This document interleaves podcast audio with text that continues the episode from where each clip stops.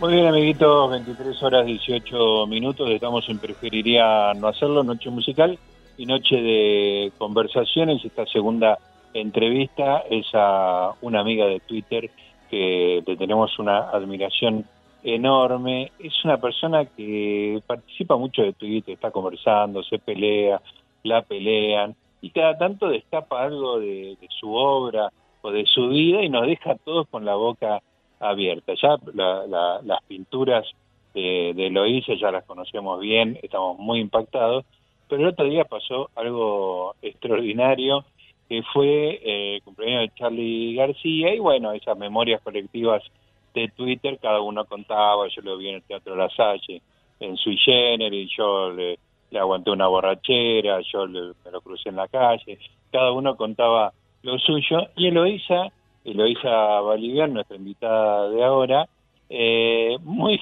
muy casi al pasar dice, yo diseñé el logo de Say No More y se la tapa de Cassandra Lounge. Así que nos quedamos todos muy, muy impactados y digo, no, tenemos que hablar con Eloisa que cada tanto trae algo de su vida y la tenemos en, en línea. Hola Elo, querida, gracias por estar ahí. Hola Gus, ¿cómo estás? Un placer hablar con vos qué contento estoy de que estés eh, conversando con nosotros, Elo. Eh, bueno, arranca por ahí, ¿cómo es lo de Charlie? Porque fue muy divertido, ¿cómo lo contaste al pasar?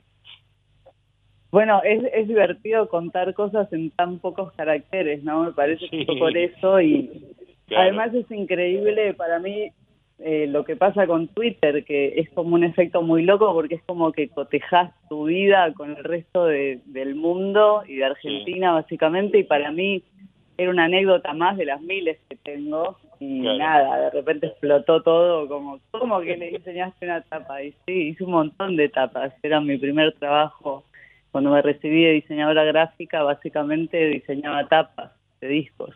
Claro. Eh, pero nada, todavía vivía con mis viejos y creo que lo más gracioso fue eso, ¿no? Que estábamos en mi habitación de la adolescencia y yo tenía la compu ahí en el escritorio al lado de la cama y mi mamá vino muy divina a ofrecerle pones con té y nada. El chabón le preguntó si tenía un whisky porque igual le dijo gracias por los Igual le dijo gracias por los escones, pero fue nada, fue muy gracioso. Y yo me había olvidado completamente de esa anécdota, pero el otro día como era el cumple y todo el mundo hablaba de él, me acordé de repente. Claro, sí, sí, espectacular. Pero nada. Sí, sí, espectacular las reacciones. Sí, en Twitter, es una locura. Eso es, increíble. Eso, porque vos el, otro día hablabas de, de Twitter y de, de Instagram, porque encontrabas algo más genuino en Twitter. Explícame esa diferencia.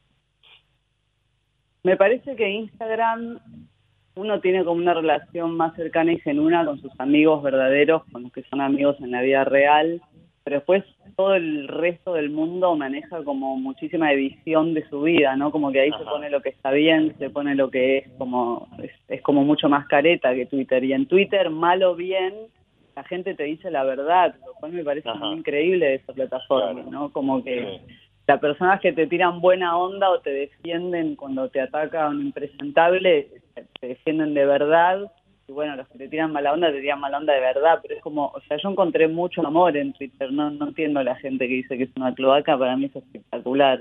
sí, sí, me, me parece más más visceral la reacción, ¿entendés? Y entonces me parece más real y me parece más copado, la verdad.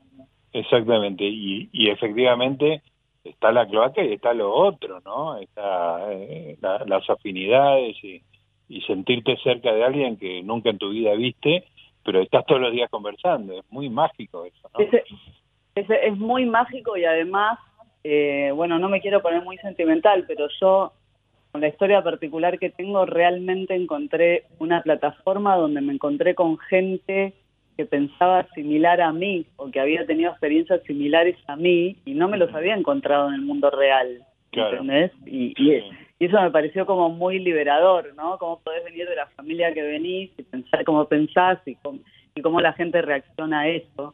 Me parece muy increíble realmente. Realmente siento que tengo amigos en Twitter, te lo digo de verdad. Sí, sí, claro. Es así como que por momentos te, por momentos te atacan y la gente te defiende en serio, ¿viste? Eso es increíble. Está muy bueno. Bueno, hay, hay gente que todavía no, no cayó respecto de qué haces vos, quién sos, o sea, este, eh, a, mí me pasó con el tema de que soy biólogo y la gente no sabe y me manda a estudiar biología, ¿viste? Porque uno habla sin, pelar este, sus antecedentes. Vos sos un artista grosa, que realmente las cosas que haces son muy, muy espectaculares. Contá un poco tu carrera artística, después te quiero preguntar lo, personal, pero contame tu desarrollo artístico. Ah, y quiero decir a la gente, porque estamos tan en confianza que ni siquiera lo dije, estás en Los Ángeles, vivís en Los Ángeles. Sí, sí, vivo en Los Ángeles, sí, sí, me mudé un ratito antes de la pandemia. Espectacular el timing. Sí, sí, sí. sí, vivo en Los Ángeles hace dos años, porque bueno, porque me había cansado un poco de la idiosincrasia argentina y bueno, nada, temas personales que no vienen al caso. Eh, mi historia de vida, resumiendo, pasé toda mi infancia en España. Es algo que por ahí la gente, como vos bien decís, te escucha hablar en Twitter, por ahí ve que apoyás un poco a Cambiemos o whatever y te atacan, ¿viste? Como, como, si, como si supieran algo de tu vida y no saben un carajo. Y bueno, es, es muy increíble cómo reaccionan cuando ven de dónde venís, ¿no? Como que quedan pasmados, la verdad. Claro. Pero en la adolescencia volví a Buenos Aires, que para mí, mis viejos un día me dijeron, bueno, volvemos a Argentina, y para mi hermano, para mí, como, como que volvemos, nosotros no teníamos recuerdos de Argentina, pero como vamos a Argentina. Después me comí que me gasten en el secundario por mi acento, que ya lo maté por suerte. sí, porque era una especie de calamaro chiquita con el largo. Afectadísima para hablar. Vale, vale, sí, obvio. me, hacían leer, me hacían leer en voz alta a propósito los guachos. Para, bueno, para empecé a amar a los argentinos. pero para un cachuelo, porque porque ahí vos tiraste un dato, o sea, tus viejos se fueron exiliados, vos por eso tuviste tu infancia Totalmente. en España. ¿En qué, eh, ¿En qué año fue que se fueron ellos? ¿Setenta y pico? Sí, claro, creo que nos habremos ido en el 76 o 77, no, 76, de ahí volvimos en el 84, sí, como, sí, que para mí fue toda mi primaria, digamos. Eh, bueno, más, me fui más chica antes de empezar la primaria, pero bueno, empecé la primaria ya directamente. Eh, y nada, volvimos y nada, como que me tuve que desayunar los argentinos así de golpe, ¿viste? A los 13 años, 14, que fue bastante tremendo. Eh, y después, respecto a mi carrera artística, nada, fui a la facultad, fui a la UBA, estudié diseño, eh, me recibí de diseñadora gráfica y empecé a trabajar mucho con sellos discográficos eh, de ahí conocí a Charlie, hice también un montón de otras tapas, hice tapas de Cerati, de los Furiaki, de Celeste Carballo, de bueno, un montón de artistas nacionales, eso fue toda una época. Después trabajé como siete años de directora de arte en comerciales, con distintas productoras, eh, y después empecé a tener hijos y empecé a dedicarme empecé a dedicarme a la pintura como para poder vivir y estar cerca de ellos digamos no como no podía seguir filmando teniendo niños pequeños. entonces arrancaste con la pintura ya grande ya madre digamos. Bueno, más o menos, cuando, cuando mientras hacía dirección de arte ya había empezado a pintar, en el 2001, sí, y después ahí empecé como a exponer y fui dejando paulatinamente eso y empecé, sí, mi primer muestra fue en el 2001 y mi hijo Aquiles nació en el 2006, así que ya había empezado un poco, claro. eh, pero nada, ahí ya como que me dediqué, nos construimos una casa enorme como para poder vivir y trabajar dentro de casa y estar con los niños, digamos. Y ahí me empecé a dedicar a la pintura y nada, descubrí un mundo increíble en eso y bueno, por supuesto soy una persona neurótica y a veces extraño las filmaciones y trabajar en grupo y todo eso, que es otro mambo, nada que ver, pero nada, ahora estoy muy metida en eso y acá le estoy poniendo mucha pila, así que nada, es, es mi nueva vida, viste que hay momentos de tenés varias vidas ya. Lo que pasó el otro día con la anécdota de Charlie fue un poco eso. Claro. Que lo conté y es como si no lo hubiese vivido yo, lo vivió otra persona, pero soy claro, Claro. Increíble. Así que... Muy impactante.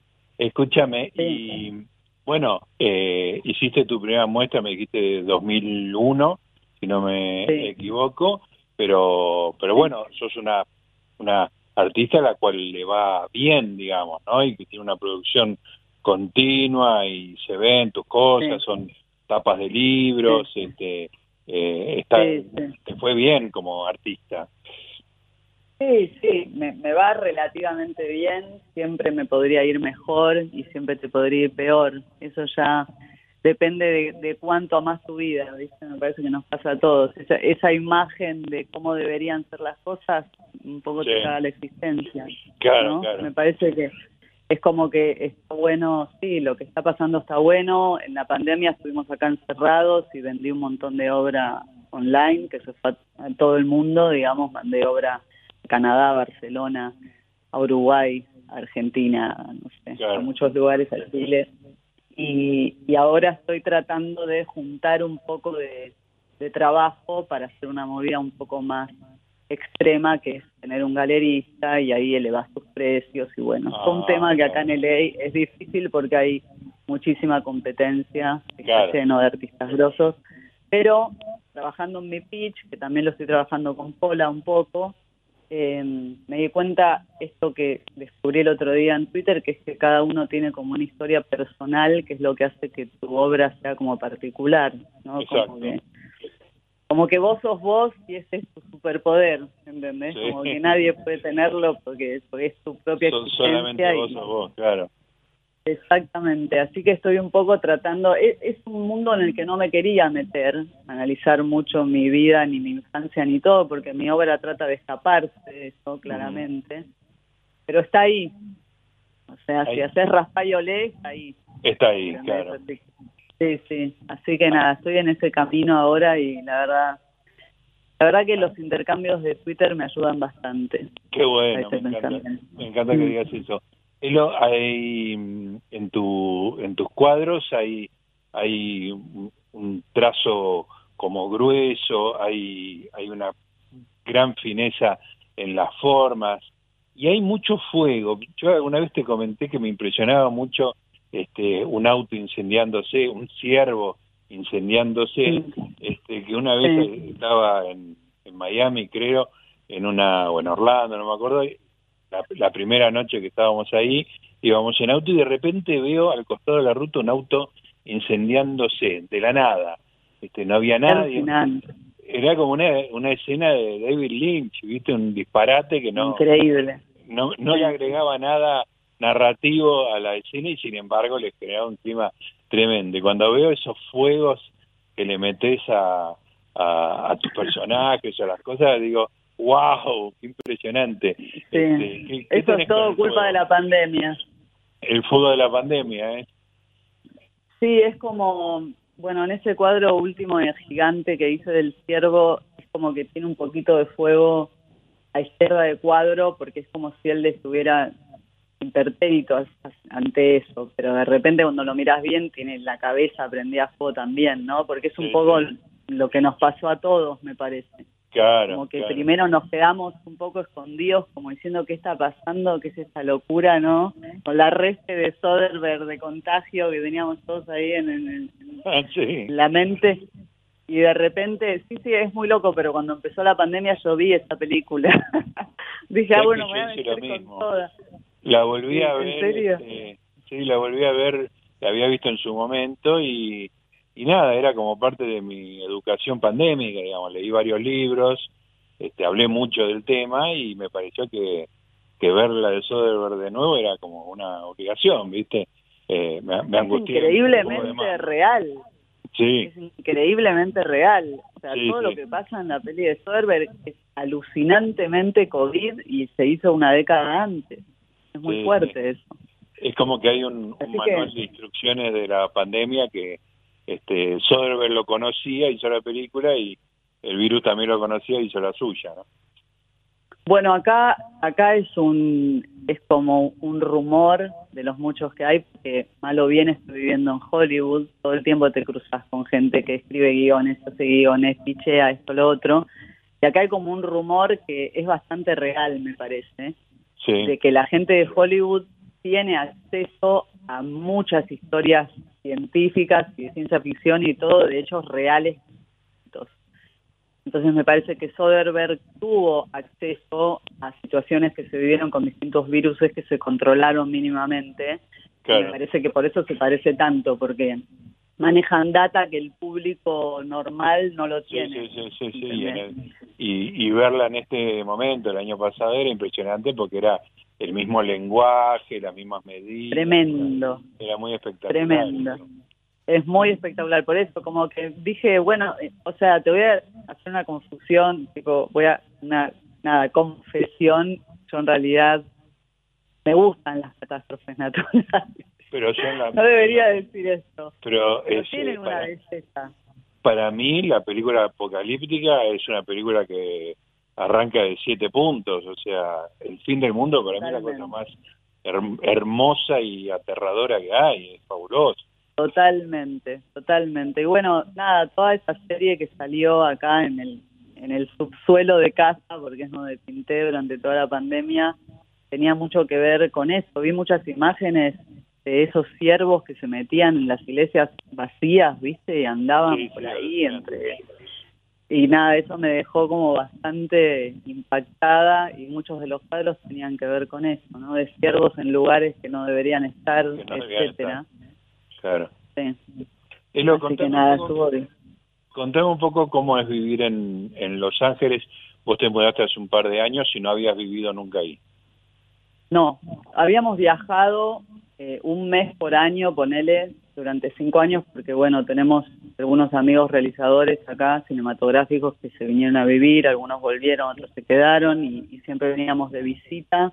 Y siempre nos encantó mucho el lugar y siempre lo tuvimos como un lugar viste, nos hacíamos esa pregunta de qué onda en vez de venir de vacaciones, venir, ¿no? y bueno, en marzo del 2019 nos asaltaron y fue como la gota que rebalsó el vaso. Mm, claro. Dijimos, vámonos a la mierda, ya está. ¿Entendés? Como que de repente nos cayó la ficha de dónde estábamos viviendo. ¿Entendés? Realmente. Y fue demoledor, nada, no, no me alcanza ni una nota para contarte todo lo que pasó, te imaginarás una familia con niños pequeños, fue todo muy tremendo, pero me parece que es una buena experiencia para hacer en vida, ¿no? Como de repente dejarlo todo y ver quién sos en otro contexto, porque descubrís realmente quién sos más allá de todo lo que te rodea y en ese punto está bueno. Y Los Ángeles es una ciudad increíble, empezando porque tiene mar, o sea, en cualquier momento del día puedes ir a la playa y te puedes meter al agua eh, siguiendo porque tiene montaña, porque, no sé, la gente es más libre, la gente es más respetuosa, bueno, muchas cosas que en Argentina se empezaron a denunciar y que a mí mm. me afectaban el día a día, ¿entendés? ¿Y te Entonces en un momento fue como, ¿qué? ¿Te sentís una angelina, te sentís cómoda? ¿Te miran raro? ¿Ahí todo el mundo es, no. es angelino? ¿Cómo es? Acá podés ir, acá podés ir, boludo, en pijama y pantuflas a comprarte un café a las 6 de la mañana que a nadie le importa. Nadie le importa. No, en ese sentido es espectacular. Nadie te va a decir nada y nadie te va a decir nada si tenés o no tenés barbijo y nunca estuvo prohibido salir a la calle ni pasear, ni ir a la playa, ni hacer ese tipo de cosas eh, es un país más avanzado, O sea, en definitiva, yo creo que una vez lo dije, pero Argentina tiene 37 años de democracia y Estados Unidos tiene casi 300. Sí, sí, sí, eso es. Eh, es está la avanzada y culturalmente son los inventores de todo. El que discute eso es este ciego, sordo y mudo.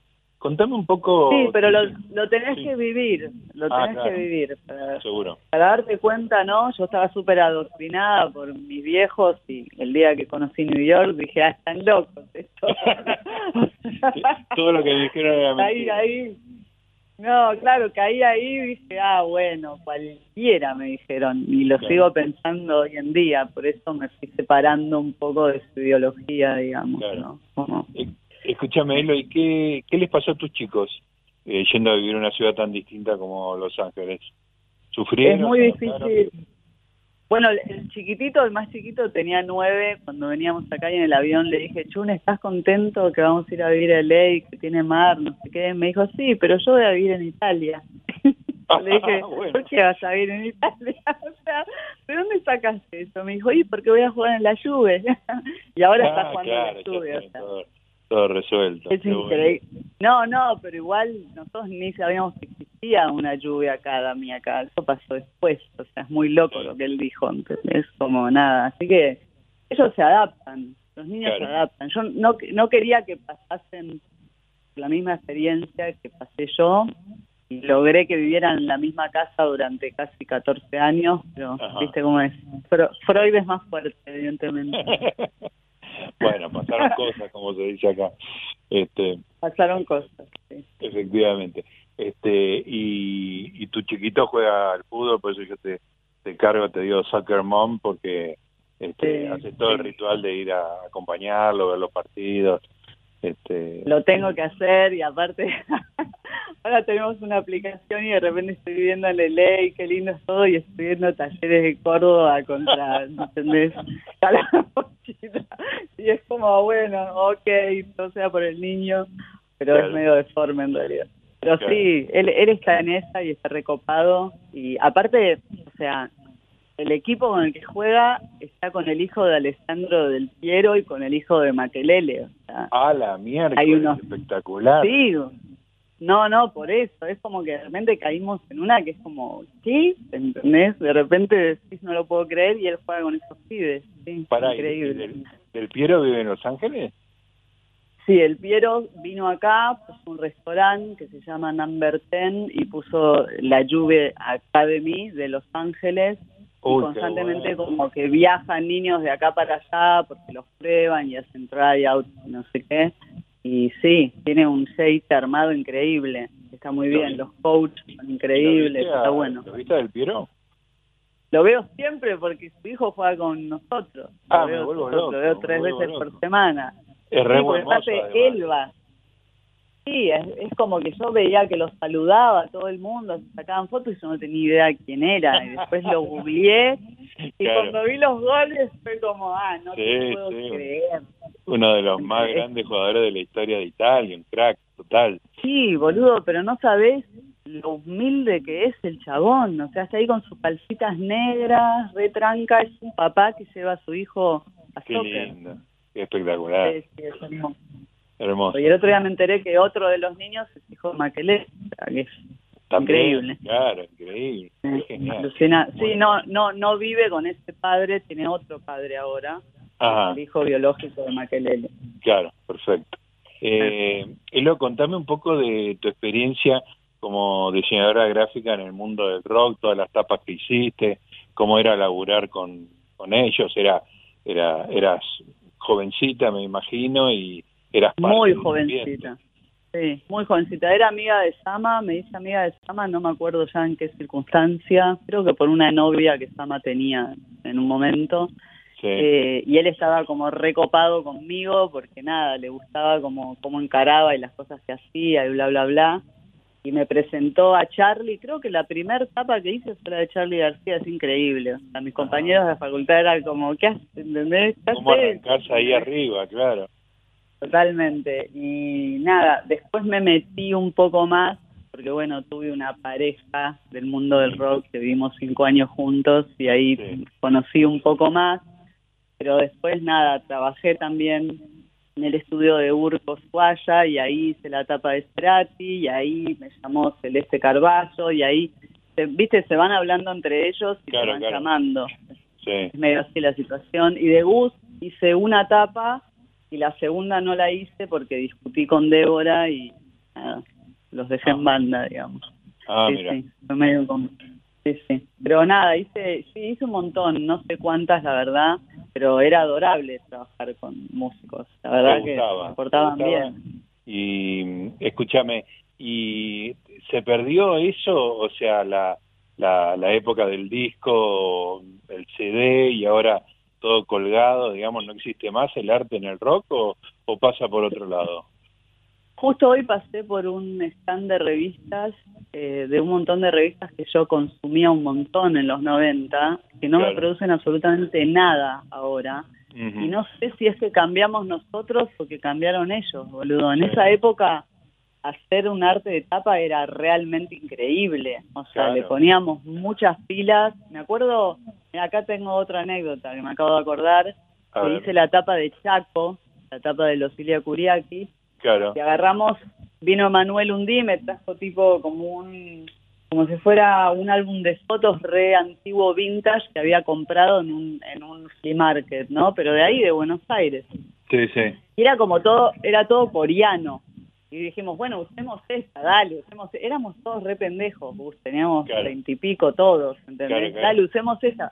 Usamos una tapa que era una mina coreana con un bebé aguja, con unos anteojos gigantes, era como una foto de los 70, ¿entendés? De, una foto que salió de un mercado de pulgas, de no no tenía... de de un álbum familiar coreano, completamente escrito con letras coreano, todo, no teníamos nada.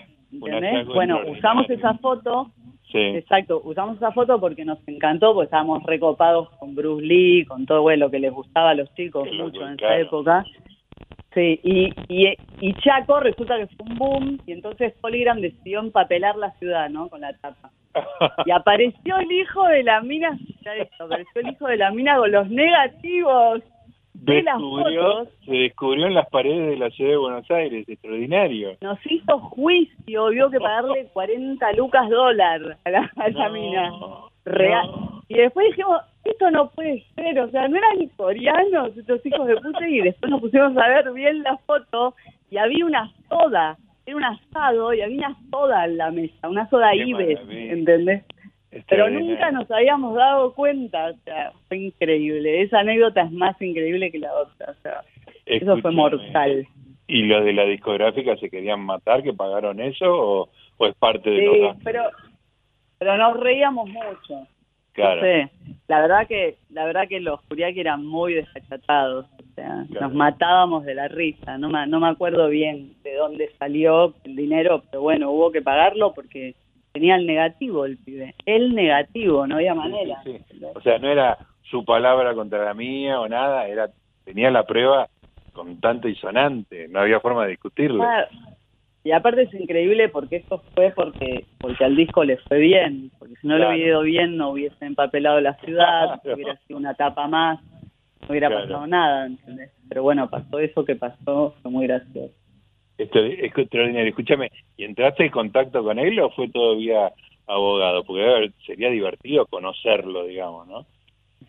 No, no, el pibe fue a Polygram y todo. Yo no me acuerdo si lo vi en persona él, pero lo más increíble es que no sé si te acuerdas de esta etapa, es una coreana teniendo un bebé a upa. Sí, sí, sí, claro. El que, el que apareció con los negativos era el bebé. El bebé sostenido ahí, es extraordinario.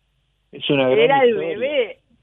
Es como el boludo de Nirvana, el bebé que salió en pelotas y ahora le Cada 10 años sale una nota al, al bebé con el, con el dinero. Ahora les quiere hacer juicio por, no sé, por haberlo puesto en pelotas, dicen, delirante todo. Pero bueno, nada, era era muy, volviendo a la pregunta que me hiciste, esa época era muy increíble, nos tomábamos muy en serio los artes de tapa, nos tomábamos muy en serio los videos, nos tomábamos todo muy en serio y no sé qué pasó ahora, no sé realmente, medio les perdí el rastro.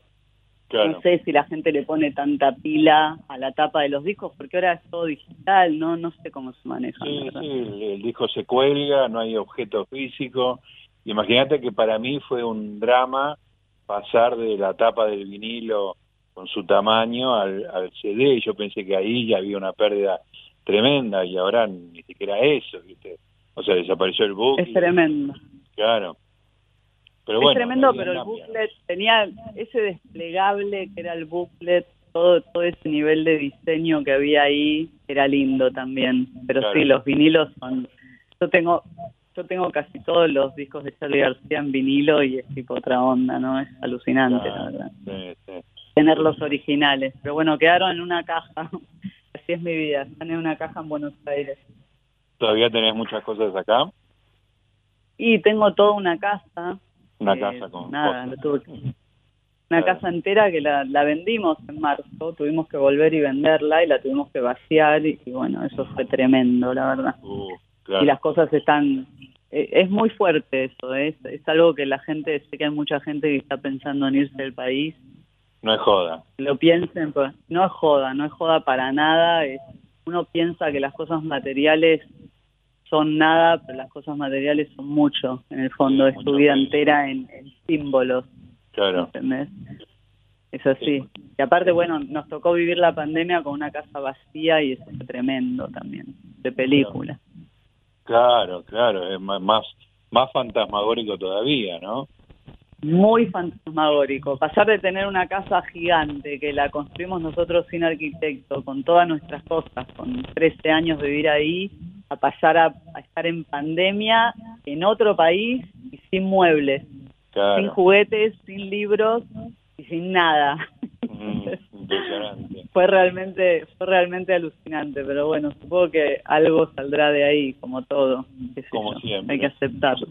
Escúchame, me quedan dos minutos, te quiero preguntar algo. Me quedaría hablando un montón porque me encanta hablar con vos y estoy feliz de escucharte la voz, pero contame lo más brevemente que puedas tu, tu afición por el tema de las cartas astrales y todo, todo ese conocimiento que vos tenés y lo tirás todo el tiempo en las redes sociales.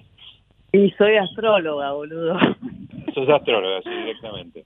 Sí, sí, estudié en Casa 11, que es como el lugar más pro de astrología que hay en Buenos Aires, por lo menos el que a mí más me gusta, que es más como psicológico y conócete a ti mismo, el trip.